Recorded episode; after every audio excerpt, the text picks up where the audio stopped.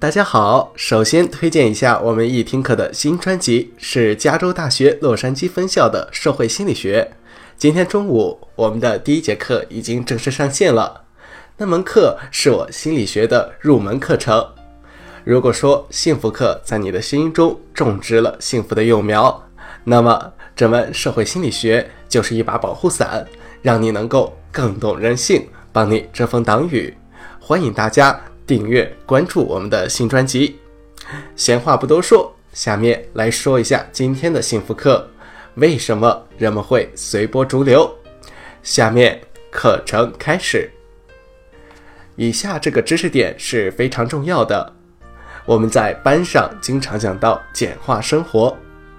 我经常想，为什么在美国这样一个崇拜个人主义、自力更生的国家中，还有那么多的人总是随波逐流？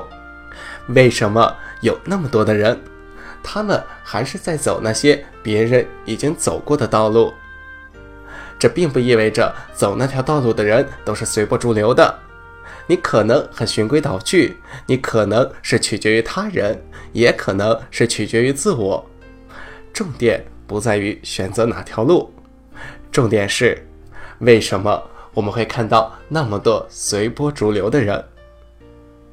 这可能是因为美国人。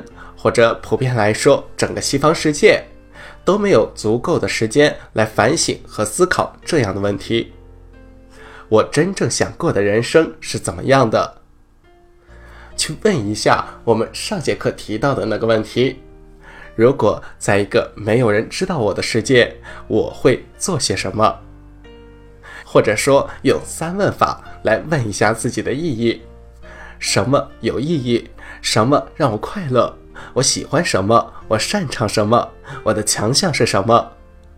去问一下自己这些问题，去问一下这些重要的问题。因为只有当我们退后一步，慢慢思考的时候，这时的我们才能够变成真正的自我。这时候的我们才能够找到适合我们的道路。我想用一个阶段性模型来给大家进行讲解。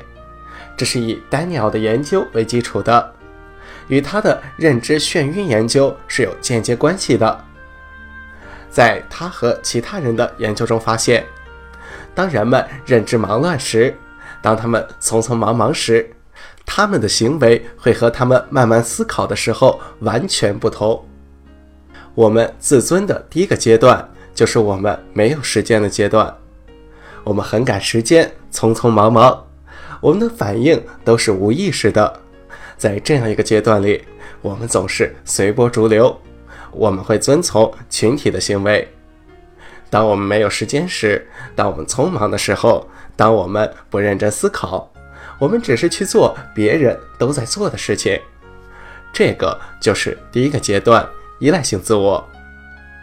而通常过了一段时间之后，我们会达到第二个阶段。这时候，如果我们放慢节奏，我们开始有意识的思考，把我们的思考和行为进行结合，这个阶段的自我就是自主的，而这个时候，独立性自尊就会出现了。当我们慢慢来的时候，我们随波逐流的可能性就会减低。这个时候，我们会培养表达我们独立的核心自我。心理学上有个很著名的 Milgram 的电击实验。你坐在椅子上，手放在按钮上，你对面坐着一个控制台，你通过电击来督促受试者进行学习。当你选择六十伏电压时，那个学习者没有什么反应；当你升高到一百二十伏时，那个被电击的人会表现出非常痛苦的样子。这时候。你抬起头看看边上穿着白大褂的人，他告诉你说实验必须要继续。这时候的你会继续提高电压。那个人被电得直尖叫，告诉你他心脏病就要爆发了。你抬头看一下实验人员，他对你说实验必须继续。这时候你继续，那些人开始大哭起来。我有心脏病，我要出去。你抬起头来看，实验人员告诉你说，没有答案就是错误的答案。提高电压，实验必须继续下去。这个时候，百分之六十三的参与者都会把电压提高到三百五十伏，这是一个超过人类承受极限的水平。就是因为一个穿白衣服的人告诉你，实验必须继续。现在想象一下，同样的实验，但是有一个小小的改动。当你用七十五伏电压电他们的时候，他们说：“哎呦，疼死我了。”然后实验人员告诉你，实验必须继续，但是你可以先休息十五分钟。当你出去休息十五分钟，回到实验室的时候，这个时候电压是一百二十伏。那个人开始尖叫：“放我出去！你们没有权利把我关在这里。”你抬起头看一下实验人员，他告诉你说，实验必须继续，但是你可以再休息十五分钟。你们认为这个时候我们会怎么样呢？如果这些人电击人之前有十五分钟的休息时间，你认为还会有百分之六十三的人把电压提高到超过危险水平吗？很可能不会。因为在这十五分钟里，我们不再处于热态，而是处于冷态。当他们处于冷态时，他们会想：“我疯了吗？我在这里干什么？”他们会跑去打电话报警，而不是在十五分钟之后又走进实验室说：“好的，现在我愿意杀了他们。”因为他们在这个实验中就是以为自己杀了这些人。如果他们没有那十五分钟，而是实验必须继续，他们就会去继续这个实验，他们会为失去自我而付出代价。我们的现代社会也是这个样子的，虽然后果通常没有 Milligram 的实验那么的可怕，而且在现代社会，即使我们服从权威，我们也没有做什么不道德的事情，但是。通常来说，我们会伤到自己，因为我们随波逐流，遵循主流，我们做别人认为我们该做的事情，我们做那个声音叫我们去做的事情，我们没有去做我们自己想做的事情。你们知道，在这门课中，我认为最重要的事情是什么吗？就是你们在课后进行的思考。之所以这样说，是因为这个时候你们是有时间思考的，你们可以跟别人进行讨论。当你们被迫用额外的时间来进行思考的时候，你们去完成课程中给出的作业，回答我提出的问题。这个时候，你们的独立自我就开始浮现了。这时候，你跟朋友和同事讨论这门课程。你们有时间和你们的父母分享这门课程，这个时候独立的自我就会出现。最后是正直 Nathan O. Branton 和他很多的病人都说过这样的话。他把病人叫来，然后告诉他们：“好的，从下周开始，你不能说谎，你要完全的诚实坦白。”他发现这个方法。能够提高病人的自尊。克林顿弹劾案正在审判的时候，CNN 请来了 DiPaolo，他是维珍尼亚大学的一位教授，他专门的研究说谎。CNN 采访了他，他在电视上是这样说的：基本上所有的人都说谎，很多时候为了让别人感觉自己很厉害。人们会撒些小谎，而有的时候也会是一些大谎。他发现，一个人平均每天会说三次谎话。当我听到这个的时候，我轻笑一声。也许其他人每天会撒三次谎，但是我不会说谎。我解释一下为什么我不撒谎。这个是真的，因为我大学时候写的毕业论文说的就是诚实会带来哪些好处。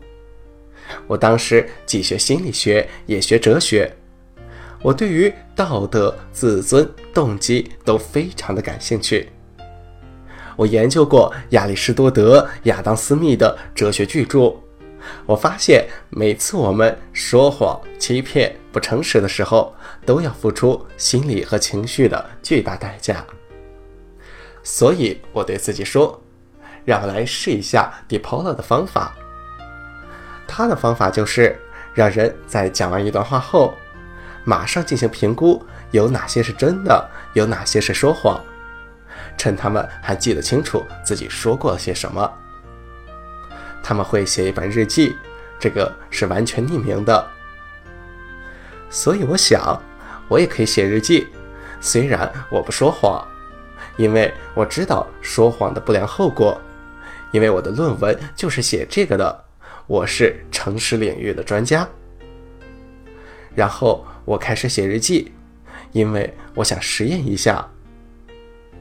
而就在我写日记的期间，有一天晚上，我出去相亲，是一个我没有见过的人，我妈妈介绍我认识的。我的妈妈和她的妈妈在同一所学校，我听说了一些关于她很棒的事迹，我感觉非常的激动。我们见了面以后，就更加的激动了。我们坐在一起吃饭聊天，一切。都是那么的愉快。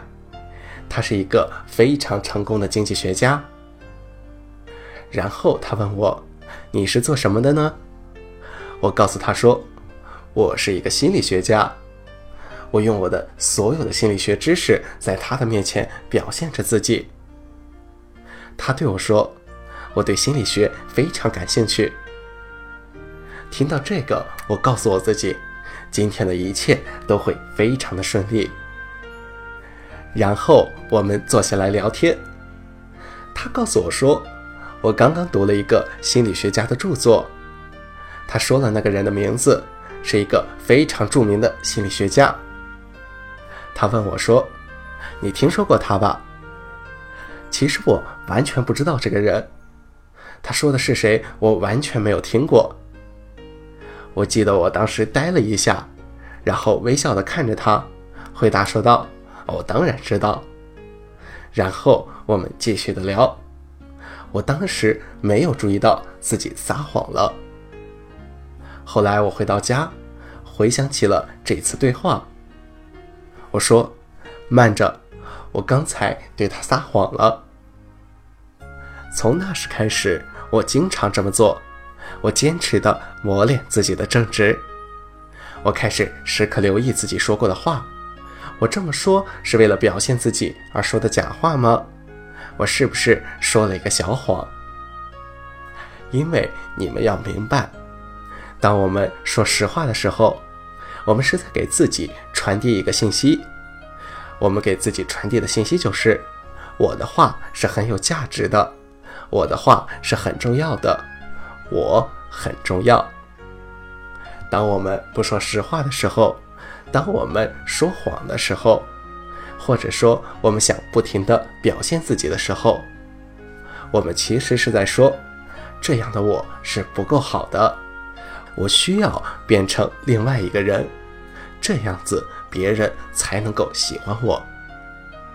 我需要知道这个心理学家，不然他就不会喜欢我了，而不去做一个真实的自己。